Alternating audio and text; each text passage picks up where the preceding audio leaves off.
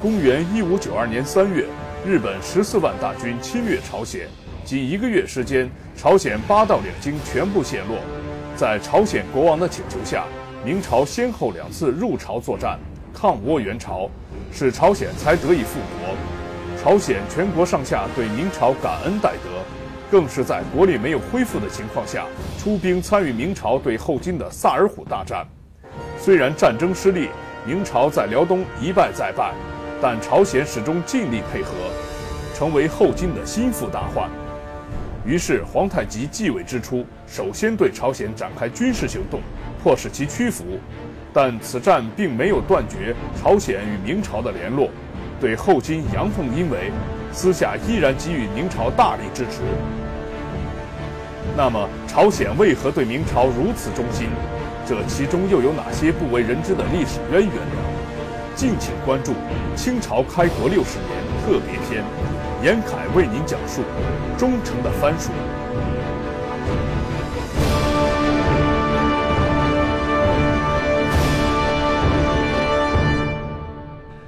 很久没现场讲历史了啊！最近一段时间，在喜马拉雅 FM 全力更新《清朝开国六十年》这个系列。一个是这本书的作者是我一个非常好的同学，现在呢还在人大读博士。另外一个原因，就因为这段历史是处于一个朝代更替、风云变幻、英雄辈出，一点都不次于三国。那么在上次节目里，我讲了皇太极登位之后，第一个军事行动就是闪击朝鲜。速度之快，进展之顺利，令人瞠目结舌。那么他之所以拿朝鲜开刀，是因为当时啊，朝鲜是大明朝最忠心的藩属国，是后金对明朝全力作战的一个巨大障碍。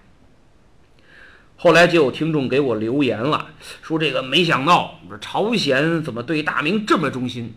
原因在哪儿呢？你能不能给讲讲？那么正好今天呢，我就借这个机会给大家说说，咱们历史上跟这个邻国朝鲜到底是一个什么关系。古代的朝鲜半岛，自从商周时代就和我们有着可以说是非常紧密的联系，也受我们中华文明影响极深，几乎可以算是中华文明的一部分。他们自己就这么认为，特别是明清时候。越是贵族，越认为自己是中国人，跟现在这个他们呀是完全不一样。现在人家说是他们影响了咱们，什么这也是他们发明的，那也是他们创造的。其实说到底，体现的是一种文化自卑，因为你越少，你才越要；越缺，你才越抢。正因为他们缺少文化这种独立性，所以在经济发展很不错的今天。在影响力也越来越大的当代，他们就努力想摆脱自己在过去啊依附于中国的这段历史，甚至不惜篡改，甚至还有些意淫。你这一点在他们古装电视剧、电影里边表现的淋漓尽致。你像什么安世成，这是最这是比较新的，呃，什么神机剑、最终兵器弓、明良海战等等这些影视作品里头啊。不是大破唐军，射了唐太宗一箭，要不就是大败元军，元元朝军队啊，大败元军，大败明军，大败日军，大败女真，败契丹等等，就思维很奔放，就他谁都能打打败，但实际上满不是那么回事儿。这最不像话的就是这个最近这个大片儿叫《安世成》。此乃安世成，成儒，回皇上，是。颇有勇气。这安世成呢，讲述的就是唐太宗征高句丽的故事。这高句丽呀，应该叫高句丽。这个高句丽是公元前一世纪至公元七世纪，在中国东北地区和朝鲜半岛存在的一个政权。它的国土横跨今天的中国、韩国和朝鲜。那么中朝韩都说这高句丽是自己本国的原始民族，就老扯皮。那么到底是谁的呢？从根儿上说，汉元帝建昭二年，也就是公元前的三十七年，有一个叫朱蒙的，在西汉的玄图郡高句丽县建了国了，定了都了。这个高句丽县在哪儿呢？在今天辽宁省新宾县境内。由于当时这个县叫高句丽县，所以他定都建国的国就叫高句丽。好，那你说这高句丽是谁的？史学界公认是中国的少数民族政权，只有朝鲜说是他们的，也只有韩国说是他们的。那么这个高句丽呀，在六世纪达到鼎盛，就差不多是咱们的隋朝前后，疆域横跨了辽东和朝鲜半岛。还和朝鲜半岛另外两个本土的政权百济和新罗打来打去，冲突不断。说如果辽东被占领，那很可能会南下威胁整个中国。后来的满清不就是个例子吗？对吧？占领了辽东，直接把全中国就给占了。当时呢，就隋炀帝，包括后来的李世民，都在攻打高句丽，就是。解决对这个政权潜在的危机，结果没打完，没打下来，一直到了唐太宗的儿子高宗的时候，百济又联合了高句丽去打新罗。这新罗呢就聪明，他就想我干不过你，我找个更牛的人来，就请求唐朝出兵。唐朝还真来了，一来了把百济就给灭了，然后又打败了当时趁火想捞一把的日本。最后把高句丽也给灭了，从此高句丽就没了。那么高句丽的贵族以及大部分老百姓就迁入了中原各地，跟咱们就融合了。少部分的留在了辽东。后来辽东有一个少数民族的政政权叫渤海国，就成了渤海国的臣民了。这一部分人并不多啊。后来这渤海国被契丹给灭了，这是后话。那么还有最小的一部分高句丽的老百姓，那是属于很底层的，去哪儿的呢？呃，其中有一部分往北迁，进了蒙古高原，融入了突厥；还有一部分往东进入朝鲜半岛，跟新罗呀就融合了。所以这个高句丽发源、建国、建都都在中国的辽东，最后也是被咱们灭的。统治阶层和绝大部分老百姓也和咱们融合了，那你说他算谁的？肯定是咱们的。那么不仅高句丽是咱们的，朝鲜半岛历史上第一个政权也是咱们的。大家都知道，商朝末年纣王无道，武王伐纣，商纣王的叔叔箕子。就带着商代的礼仪制度和五千商朝移民，东迁到了朝鲜半岛的北部，建国了。这个国叫朝鲜，当时呢叫季氏侯国，史称箕子朝鲜。有的书上说是周武王把箕子给俘俘虏了，哎，俘虏了之后看他挺不错，就给他给放了。那么放了他，他带人去了朝鲜。也有的书上说，是这个商朝灭亡之前，箕子一看这玩意儿，这纣王差不多了，哎，我就没必要给他陪葬，于是就提前带人去了朝鲜半岛。反正是不管哪个说法，箕子进入朝鲜建立政权，在这一点上是没有争议的。而且呢，当时周天子得知了这个消息以后。就做个顺水人情，就干脆把朝鲜分给他了，你就在那儿当你的猴就完了。那么现代的韩国、朝鲜是否认箕子朝鲜存在，居然杜撰出了一个檀君朝鲜，檀木的檀啊，檀君朝鲜。他们说第一个政权是一个叫檀君的，在公元前两千三百三十三年建立的。你一算，这公元前的二三三三年，那相当于咱们的尧，就是三皇五帝啊，尧舜禹那尧尧在位的时候，这谭军呢是哪儿的人呢？说这谭军呢，他们说是天神和熊女生的孩子，熊女就是熊变成的女子，等于是熊孩子、熊女生的孩子，熊孩子建的国家呀。这就是朝鲜野史传说杜撰的。而吉子朝鲜在《史记》《汉书》都有记载，朝鲜的文献也有记载啊。那么更重要的是，在中国的商周之际啊，这个时候，朝鲜呢还处于这个新石器时代。那么通过考古发掘啊，出土了大量具有商代特色的器物，这就明摆着了，这你是赖是赖不掉的。所以有文字记载，有考古证据，吉子朝鲜是肯定在朝鲜半岛是存在。的，而且他们到今天的传统服饰还是白色的，就是朝鲜、韩国今天还上白，这是他们传统服饰，而这恰恰是商朝人的特色，商朝人就上白，所以我想这二者之间多少肯定有联系。那么时间推移到了西汉初年，汉高祖刘邦建立汉朝。刘邦同年同月同日生的同乡加好哥们儿叫卢绾的啊，开国功臣，被封了燕王。我们看过那个呃《楚汉传奇》的陈道明演那个，对这个卢绾都很熟悉啊。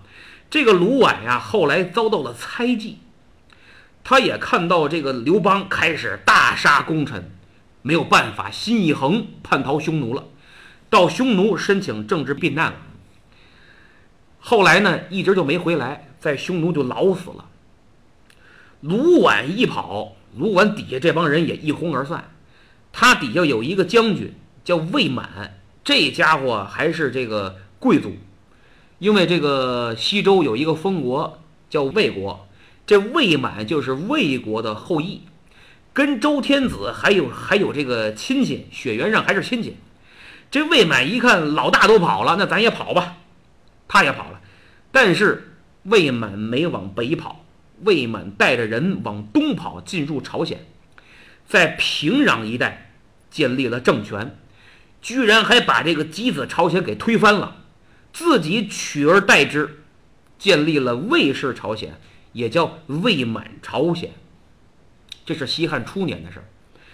过了没多少年，汉武帝上台了之后，派兵就把魏满朝鲜给灭了，在朝鲜半岛的中部和北部建了四个郡，就是乐浪郡、玄图郡、真番郡和临屯郡。这玄图郡的治所就是平壤。那么，随着汉朝实力减弱，在辽东和朝鲜的统治啊，逐渐逐渐。就不厉害了，就不灵了。那么这个时候，东北就兴起了一个少数民族政权——高句丽。这个前面我们已经讲了啊，建都就在今天的辽宁省新宾县的东南，后来迁都到今天吉林省吉安市，又迁都才到了今天平壤。而且当时平壤是汉朝的啊，归玄图郡管。等于高句丽在不断蚕食汉朝疆土，越做越大，到后来，朝鲜半岛中北部都是他的。那么，朝鲜半岛的中北部是高句丽的，南部呢？南部可热闹了。这南部本来就是弹丸之地，这时候有三个小弹丸：马韩、陈韩、卞韩。其实这三个小弹丸都算不上政权。当时来说，只算三个比较落后的小部落，合称叫三韩。后来呢，这三韩就发展成两个政权，百济和新罗。新罗就很聪明啊，因为自己虽小，但是会认老大，挨欺负了就找老大帮忙。前面咱们说了，他就与唐朝结盟，灭了百济和高句丽。但是唐朝不是活活雷锋，哎。你打完了，你原来的高句丽和百济的地盘啊，就没都给新罗。何况说实在的，这灭百济和高句丽主要都是唐军打的，新罗的战斗力几乎可以忽略。于是唐朝就在原来高句丽的地盘设立了安东都护府，在原来百济的地盘设立了都督府，在新罗也设了都督府，新罗国王任都督，纵二品。咱们解释一下啊，汉唐时期，中央在边疆地区都会设立啊都护府和都督府，区别还挺大。简单说，就是特别重要的地方设立都护府，最高长官叫都护，是由中央派人去的，等于是汉汉朝人或者唐朝人担任这个都护。比如我们熟悉的汉朝在西域就设立了西域都护府，是吧？班超投笔从戎，当了一辈子西域都护。那么都督府呢，就是边疆少数民族政权，你臣服于中央，那么你就作为帝国的一部分了。你们的首领同时兼任帝国的都督，中央不再单派官员担任都督，等于你是自己人管自己人，就有点这个特别行政区一国两制的意思。那么唐朝这么一来，新罗就不乐意了。新罗一看，怎么着？你唐朝想控制我整个朝鲜半岛，你给我挤的比原来也没大多少啊！而且我这也成你不可分割的一部分了，成你的封国了，附属国，这不行！我一堂堂的国王成了你唐朝二品都督了，坚决不干！我要独立！你们唐朝人给我滚出去！我要原来百济的地盘，我还要原来高句丽的地儿，那也是我的，不给我不给我的抽你！这新罗还真跟唐朝干起来了。这会儿也是唐高宗的时候，就武武则天她老老公，你要不说这高宗身体不好呢，都是朝鲜给累的，天天给他找事儿。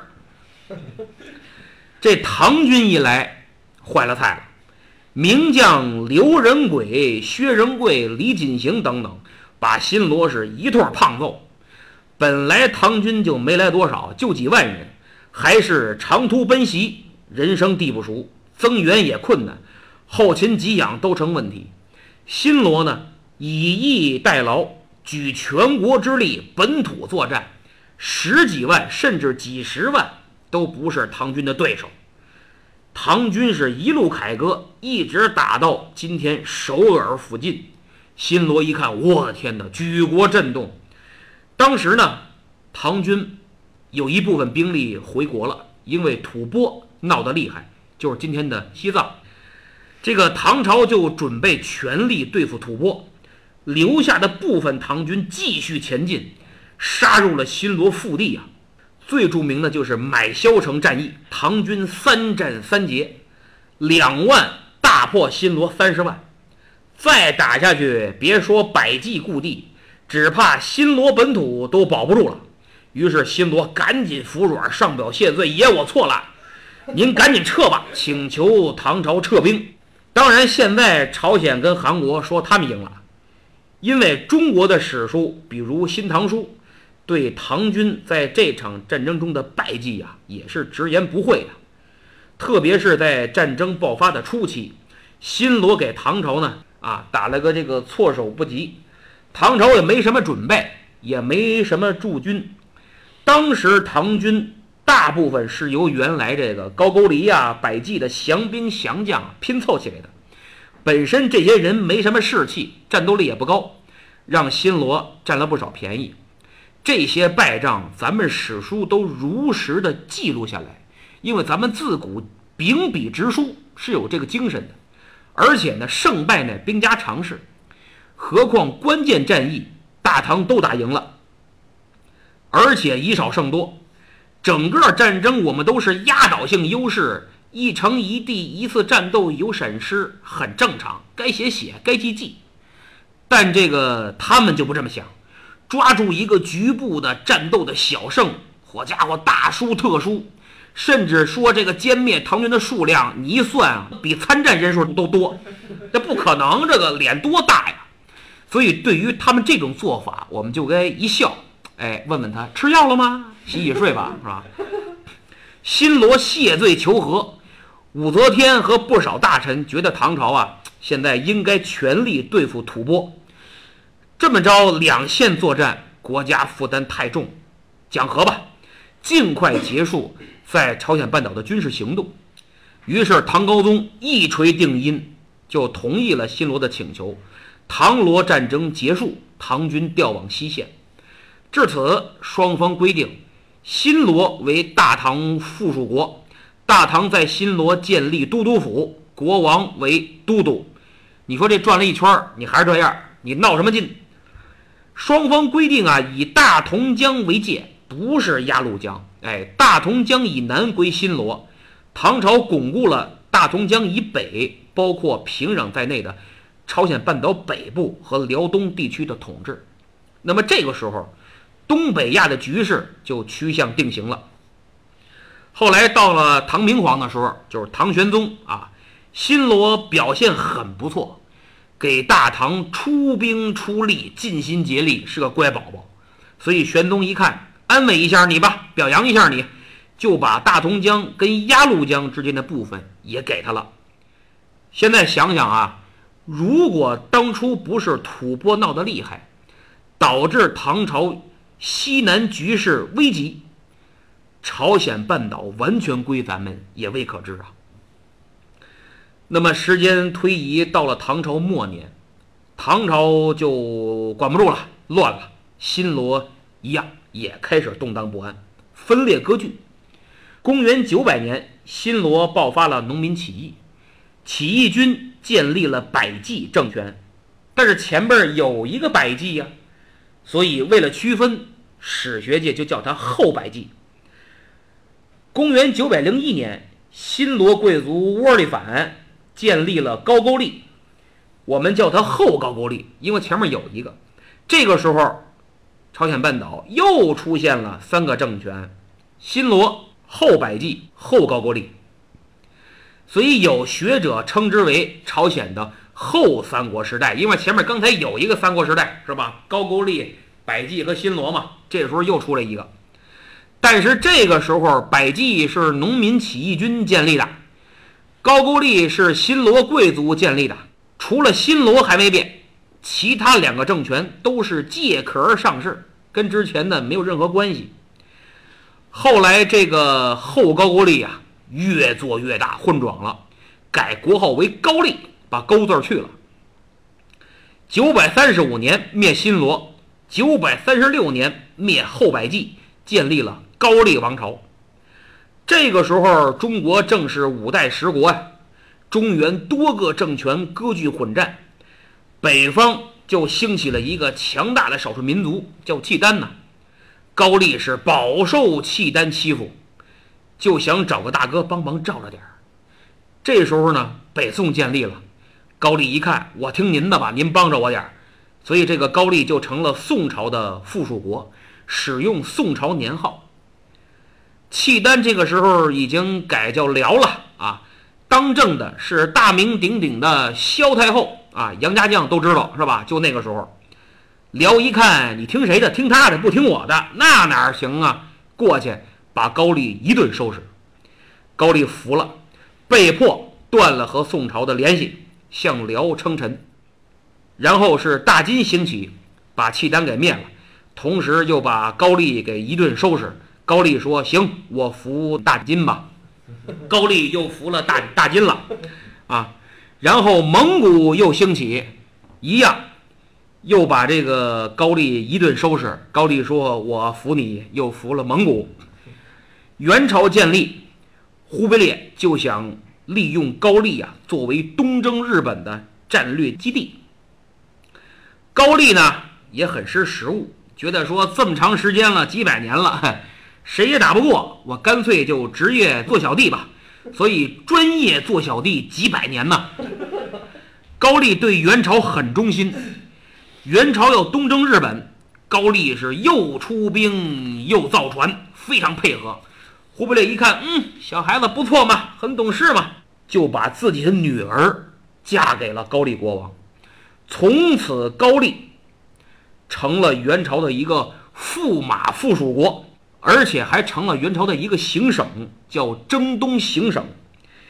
高句丽国王兼任征东行省的丞相。那么又到了一三六八年，元朝灭亡，明朝建立。高丽呢，政治嗅觉很灵敏，第二年就接受了明朝册封，又成了明朝的属国，使用洪武年号，哎，变得挺快。但这个时候啊，明朝虽然建立了，但元朝没有完全灭。元顺帝跑回了蒙古老家，继续当大汗，历史上称为北元。这个高丽统治阶层内部啊，就出现了一股庞大的政治势力，想继续跟北元蒙古人混。他们还发动了政变，绑架、杀害了明朝使者。你说这不是作死呢吗？这人要是作死，你谁也拦不住。结果，一三八八年，高丽居然出兵北伐明朝辽东，主帅李成桂带着兵走，一边走一边琢磨：这不对，这个这我不能跟你一块作死。所以他带兵走到鸭绿江的时候，一跺脚，老子反了吧！回师攻入京城，掌握了高丽政权，然后利用几年时间做准备，大清洗。到一三九二年七月。李成桂继位，继位以后就赶紧给明太祖朱元璋上表，一来表示臣服啊，我是您的附属国，之前那个我给宰了的不懂事儿那个不行；二来呢，您看我这国号得变变，我给了几个方案，哎，您看您选一下吧。朱元璋一看，嘿，好孩子，懂事，我给你选个名字吧。一看，几个备选的国号里边就有朝鲜。朱元璋一看，朝鲜不错。哎，这个当年纣王的叔叔吉子建国就叫朝鲜，哎，熟还叫朝鲜吧？其实啊，朝鲜的本意是朝日鲜明之国，所以应该叫朝鲜，不叫朝鲜。后来呢，念念念就念习惯了，成朝鲜了，这就是李氏朝鲜了。那么李氏朝鲜从上到下啊。无限忠于大明。你看这个影视剧里边，他们服装穿的跟明朝一样，国王穿红袍，不穿黄袍，只有皇帝才能穿黄袍。在北京呢，他们不行。朝鲜国王的接班人叫世子，也不能叫太子，年号是大明的年号，法律也是大明律，兴办儒学教育，读孔孟，跟大明是完全一样。文字也是汉字，因为他们只有语言没有文字，一直到了公元十五世纪，就是到了这个李氏朝鲜第四代国王世宗大王的时候，才创立文字，叫训民正音。当时好多大臣还反对呢，说咱们没必要创立文字，我们是大明，用汉字就可以了。像什么蒙古啊、契丹、西夏这些野蛮人。才创自己的文字呢，最后是世宗大王力排众议，终于创立了自己的文字。但是上到公文，下到民间契约文书，正式的东西依旧用的是汉字。而且你要想读书做官，必须学汉字，说汉语，这才行。这个世宗大王在位期间呢，确实是励精图治啊，使朝鲜各方面。发展都很不错，那么到了明朝万历年间就出事儿了。公元一五九二年三月，日本十四万大军侵略朝鲜。你想，这李氏朝鲜建国二百多年都没打过仗，朝鲜人民爱好和平，一个月时间，八道两京全部陷落，朝鲜国王的儿子光海军李辉都被日本人抓了，因为朝鲜呀。是明朝的封国，所以国王的儿子不能封侯，只能封君。准备继位的最重要的儿子封为大君。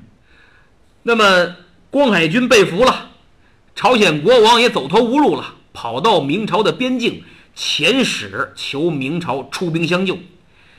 然后明朝是先后两次雄赳赳气昂昂跨过鸭绿江啊，抗倭援朝，史称万历朝鲜之役或。万历元朝战争，朝鲜历史称壬辰倭乱，日本叫文禄庆长之役。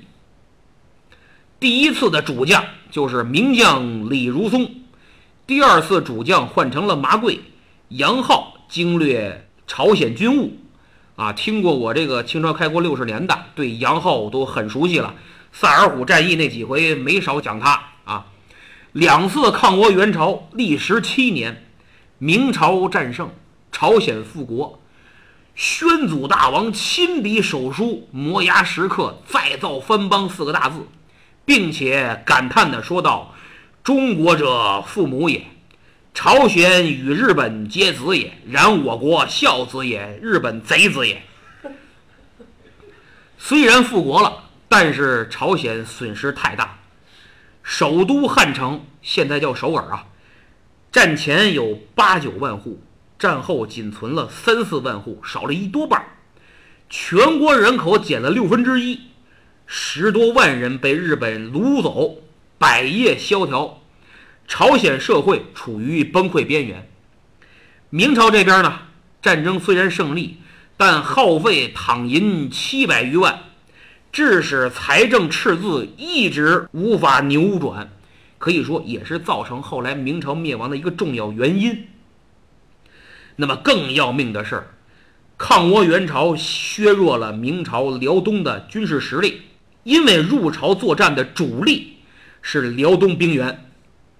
辽东军队兵力减少了百分之六十啊，这就给东北一些少数民族的野心家以可乘之机。努尔哈赤就是杰出代表。那么到了公元一六一九年，明朝万历四十七年的时候，萨尔浒大战爆发，明朝要求朝鲜出兵支援。当初天朝帮了你啊，现在天朝有难，你也搭把手吧。这个时候。日本侵朝刚刚过去啊，不到三十年，朝鲜元气也没有恢复，全国不到两万五千兵，派了一万五，这一万五千是鸟枪队，武器装备极其粗陋，身上呢没有铁甲，没有皮甲，穿指甲，这指甲到今天没留下实物，所以咱也不知道是因为这个指甲防护效果好还是怎么着，反正这个咱就不清楚了。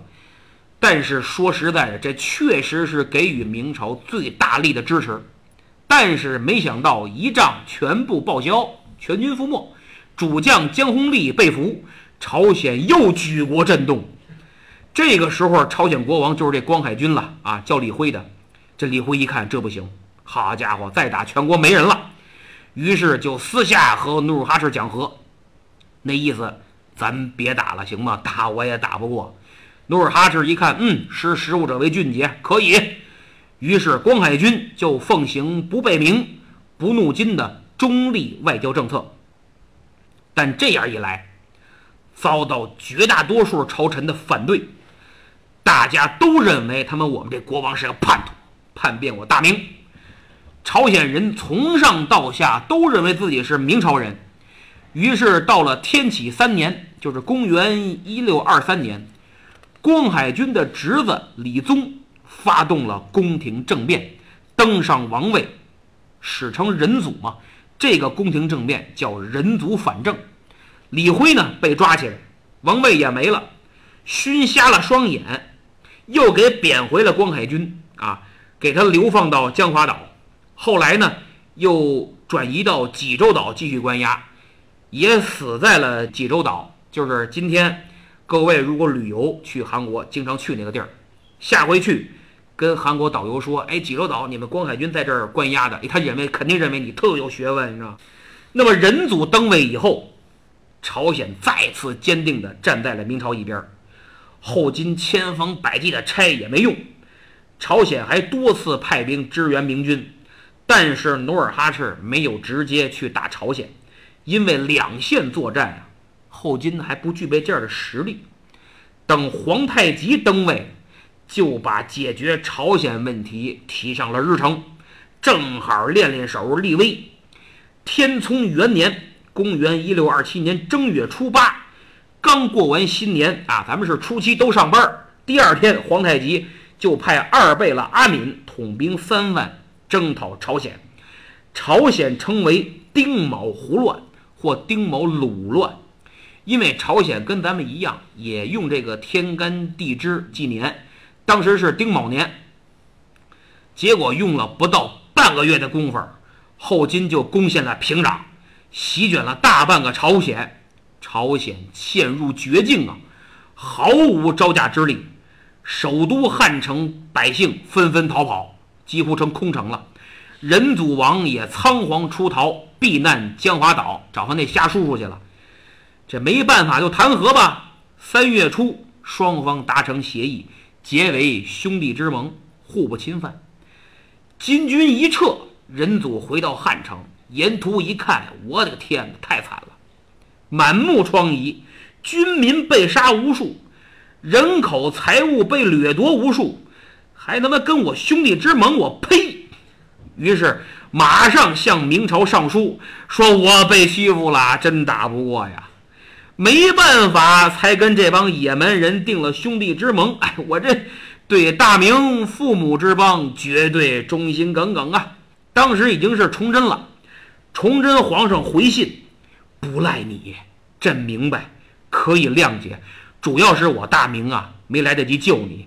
你们在反抗金军侵略中已经很英勇了，我会号召大明子民向你们学习的。哎呦！朝鲜国王一看，感动的上朝就直哭。父母之邦，胸怀大度，海纳百川，不仅没怪罪咱们，还对咱们提出表扬。我他妈真太惭愧了，我。于是又开始对抗后金。这个按条约给后金的贡品也偷工减料，跟后金开始贸易啊，市场还没盖呢，盖得呢，先往后推着吧。皇太极让朝鲜派个王子来做人质。朝鲜装没听见，王子没有，没有王子。后金说：“你出兵船，出兵帮我攻打明朝。”朝鲜拒不出兵，回信儿跟他说：“咱俩是哥们儿，这没错。但大明跟我是父子，我这儿子哪有打爸爸的道理啊？”然后转头就配合明朝，又开展了一系列军事行动，搞得后金很头疼。但是皇太极忍了。到公元一六三六年。皇太极打算登基称帝，就派人跟朝鲜说：“这个啊，我们大汗准备改称皇上了，你们赶紧支持一下。”朝鲜闻讯，举国哗然，仁祖王拒不接见金国使团，还把这个使团给抓起来了。最后，这个使团里的人呐，什么越狱才跑回去的。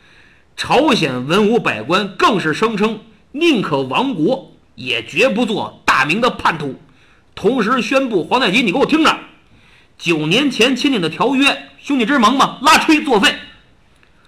皇太极非常气愤，但是呢，有更重要的事儿，干嘛忙着称帝呢？还是忍了。当年的四月，皇太极改国号为大清，在沈阳，当时叫盛京，举行登基大典。在场的朝鲜使臣拒不下跪，不行三拜九叩之礼。因为你这是假的，假皇帝冒牌货，真的在北京呢。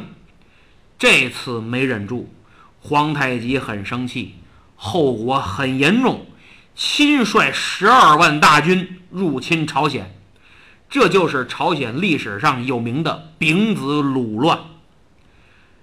朝鲜军队作战能力大家很清楚啊，还是毫无抵抗能力，清军势如撕纸，都不是破竹了。没办法，仁祖王再次将王妃、王子和群臣家属送往江华岛避难，自己亲率文武百官退守南汉山城。这不是前几天刚一个电影吗？韩国的叫《南汉山城》吗？因为南汉山城易守难攻，同时派人去谈判求和，想拖延时间。一个是等这个各地秦王的军队到来，一个是希望明朝援军赶紧来。皇太极一面包围南汉山城，一面派多尔衮攻破江华岛，俘虏了朝鲜王妃、王子宗室、群臣家属等等一干人等全抓了。这时候再看南汉山城，粮草已没，各路秦王军队已经被清军击败。那么为了尽快。逼迫仁祖王投降，皇太极下令用火炮给我轰，咣咣这通轰，果然，到了正月三十日，仁祖实在受不了了，率领群臣出了南汉山城，脱去王服，改穿青衣，徒步走向清军营地，拜见皇太极，伏地请罪，三拜九叩。那不当时我们使臣没给你拜吗？我给你拜，我给你拜，给你还回来啊！皇太极是十二月出兵，正月三十，朝鲜投降，又是仅一个多月，结果双方筑坛盟誓，朝鲜接受清朝的册封，成为清朝的属国了，不再用明朝年号，改用清朝的，定期进贡，仁祖的儿子到大清当人质，并且要出兵出战船协助大清对明作战。这还不算完，皇太极说：“你的朝廷里边有不少啊大臣，不是宁死不屈，忠于大明吗？来，我这儿有个名单儿给你，这些人给我交出来。”皇太极按着名单儿把这些人就带回沈阳审判，全给宰了。这次朝鲜损失更大，大量物资和五十万人被掳走。明朝这边呢，听说仁祖国王。被困南汉山城，崇祯立即派兵，但是太慢了，已经来不及了。听说朝鲜已经投降了，这边只能说算了吧。但是崇祯不仅没怪罪朝鲜，反而跟朝鲜说：“哎，都赖朕救援不力呀，是我大明没有保护好你。”朝鲜君臣一看，哎呦，又痛哭一番，家伙了不得，真是太理解人了，这。天朝这么困难，还不忘我朝鲜百姓？父母之邦是永远不会抛弃我们呀，我们也永远不会背叛大明。所以这个时候，朝鲜对大清是口服心不服。比如当时朝鲜人自己写的《李朝实录》啊，就称清朝为胡虏，就是野蛮人呐。给清朝送的文件上使用清朝年号，国内。不论是官方还是民间，要么用自己的仁祖王多少多少年，要么还用明朝年号。派兵协助清朝，我也是出工不出力。遇上明朝军队，扭头我就跑，绝不向父母之邦开战，也根本不跟明朝军队有什么接触。还好清朝在军事上压根儿就没指望朝鲜能帮个忙，就你们这战斗力约等于零，我让你出过兵。你给我帮个倒忙，回头大清还得派点兵保保护你，你这不是开玩笑吗？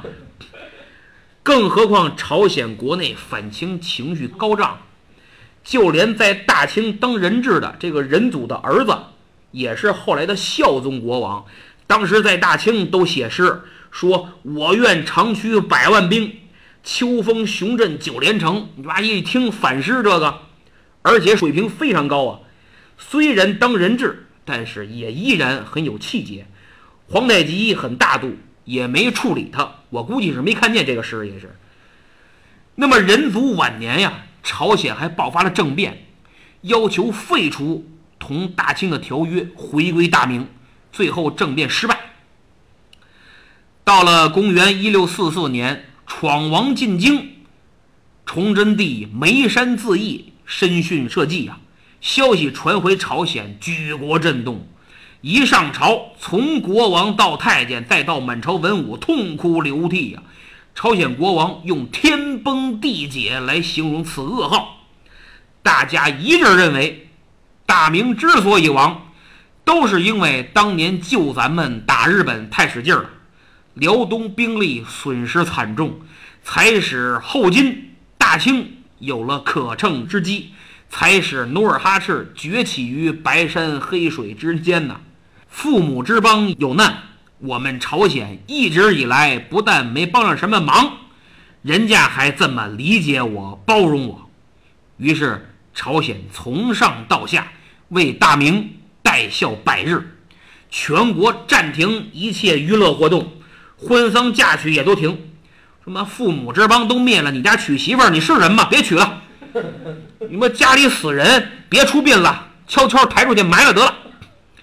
他们觉得大明虽然亡了，但我们一定要让大明永远活在我们心中。朝鲜民间，特别是文人士大夫这精英阶层啊，家里的宗祠、墓志铭、书籍、信函等等落款，仍用崇祯甲申后多少多少年。因为崇祯死那年是甲申年，那么朝鲜用这年号用了多久呢？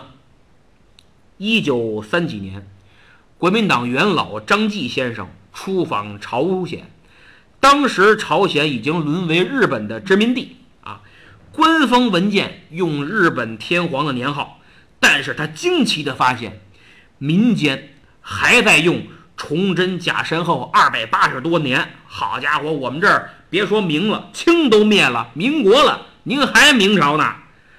不仅如此，朝鲜还打算练精兵十万，西征清朝，配合南明，打算反清复明。因为当时明朝这个还没有全灭，南明王朝斗争还是很激烈的，朝鲜就打算配合南明。结果没等精兵练成呢，南明也完蛋了，大清统一了。后来吴三桂起义。三藩之乱，朝鲜打算起兵响应啊，结果兵没练成，三藩平了。然后一看台湾，哎，又想联络台湾，结果兵没练成呢，台湾也回归了。反正是嘴儿行，一动真格的就不行了。也难怪地方太小，又穷又偏，你让他练兵，财政确实困难。但不管怎么说，气节和精神真的很值得肯定。仁祖去世，孝宗继位，孝宗大王御笔写下“大明天地，崇祯日月”八个大字，这就是标语啊，这就是横幅。那意思是明朝虽亡，唯独朝鲜保有大明天地。当时朝鲜文人士大夫也都认为，说我朝鲜乃大明之朝鲜也，根本不承认满清的统治。每位朝鲜新国王登位，都要接受清朝的册封啊。清朝使者带着圣旨册封完了，一走，新国王赶快回宫，把当年明朝赐给的诏书、王印、圣旨拿出来跪拜，那意思我还是受的明朝册封。清朝当年让他们把明朝这个东西给我交了，朝鲜交了个假的。后来到了康熙年间。明朝灭亡六十周年的时候，朝鲜肃宗国王在自己的王宫后院建起一座规模宏大的大报坛，以至高无上的祭天之礼祭祀明神宗万历，就是帮他们打日本复国的那个。后来又加了太祖朱元璋和思宗崇祯共同祭祀，一个给他们取名。一个在危难时候不仅不怪罪，还特别宽仁理解他们。朝鲜认为这三位皇帝的皇恩浩荡，奠定了朝鲜对大明万世不移的忠诚。每年进行祭祀，一直到日本占领朝鲜、李氏王朝灭亡才算完。当时在朝鲜人眼里，满清就是胡虏夷狄，就是野蛮人。你们懂什么孔孟？读过朱熹、王阳明吗？就知道快马弯刀，不服就砍，就知道烤羊腿、杀猪菜，这玩意儿挺好吃，所以根本看不起清朝人。比如按照惯例，当时朝鲜使团来华的所见所闻呢，都有编辑成书。去明朝的叫《朝天录》，去清朝的叫《燕行录》。你看，一个朝天，朝见天子；一个燕行，哎，到燕京走一圈儿。从名字就能看出区别来，而且朝鲜使臣每次来清朝，都有大量购买和搜罗明朝的东西。别说真品，仿品我都要。朝鲜不仅看不起清朝人，连清朝皇上都看不起，背后叫清朝皇上叫胡皇，胡人的皇上。一直到乾隆时代，这种态度才有所转变。因为朝鲜发现，哎。清朝现在跟明朝其实也差不多，从入关的顺治就开始汉化啊，到了乾隆，哎，已经汉化的差不多了，从文化上基本得到了认同，而且呢，你看这大清的统治也挺牢固，一时半会儿也亡不了，推翻不了，就这么着吧，才有所改观呢。但平心而论，清朝皇帝对朝鲜其实比明朝要好得多。以前呀，明朝每次向朝鲜要的贡品啊，都比后来清朝要的多得多。清朝呢还老减免，明朝也经常要求朝鲜进献美女。你看，要不怎么他们现在整容这么厉害呢？都是让明朝逼的。明成祖朱棣就有好几个朝鲜美女做妃子。明朝派去出使朝鲜的，不是太监啊，就是礼部的小官儿，也也就是一科长啊，很小。他们呢，到了朝鲜是横征暴敛，索要贿赂。你看那个电视剧《大长今》里边，不就有个情节，是这个明朝的使者把人家宫里的宫女儿给肚子给搞搞大了，弄得人家挺害怕，都不敢说，还把这宫女儿啊好吃好喝的养起来。为什么呀？怕以后明使过来要儿子，你，得给人家。你看清朝派去朝鲜的都是大官儿，礼部侍郎就是副部长一级的，对朝鲜使臣也很优待，甚至大清皇上啊还亲自给朝鲜国王写诗，哎，赐给他诗。虽然朝鲜态度有所转变，但也仅仅是不再打算反清复明而已，在心里仍然认同和忠于大明。那么今天。我们发现跟以前完全不一样，甚至对咱们很傲慢、很轻视。其实我觉得，归根结底，一个是他们被日本殖民统治之后啊发生了变化，另一个重要原因就是文化上没有认同了。朝鲜对大明的忠，归根结底是基于文化的认同，他们认为自己就是明朝人，虽然说韩语。但是书写都是汉字，而且是繁体字。比如刚才我提到的国民党元老张继啊，出访朝鲜，跟朝鲜的文人用笔交流毫无障碍啊，因为他们写的汉字跟咱们的意思完全一样。换句话说，俩人下载微信互相聊天绝对没问题。那今天各位谁还会写繁体字？谁读孔孟？王阳明又是谁？都知道黎明，王阳明是谁呀？很多人都不知道。我们老说人家看不起我们，但其实他们受中华文化影响的传统还在，而且还老惦记我们老祖宗的好东西。什么这个也是他们发明的，那个是他们的人。